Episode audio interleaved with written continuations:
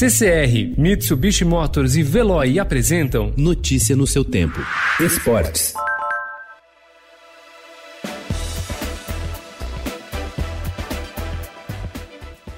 Maior palco do futebol brasileiro, o Estádio do Maracanã, completa hoje 70 anos. Comparado ao Coliseu de Roma pelo ex-presidente da FIFA, Jules Rimet, e chamado de Templo do Futebol por muitos torcedores, o Estádio Mário Filho passou por inúmeras transformações ao longo de sete décadas de história e, sem receber jogos, hoje abriga um hospital de campanha para atender pacientes infectados pelo novo coronavírus.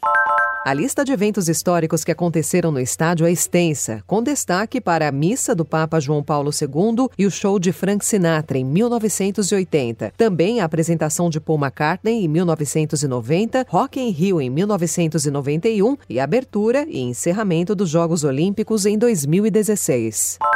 Não é exagero dizer que a única coisa que permaneceu intacta desde o nascimento até os 70 anos do Maracanã é sua história. As principais mudanças na estrutura do principal estádio do país ocorreram no intervalo de 15 anos, e isso depois de passar mais de meio século praticamente como fora fundado. A primeira reforma ocorreu no fim da década de 1990 e tinha como objetivo colocar o Maracanã em condições de sediar o Mundial de Clubes da FIFA de 2000. Eram os primórdios do padrão FIFA e a famosa arquibancada de concreto duro e cadeiras de metal cedeu lugar aos assentos de plástico. Orçada à época em cerca de 50 milhões de reais, a obra no estádio acabaria custando mais que o dobro.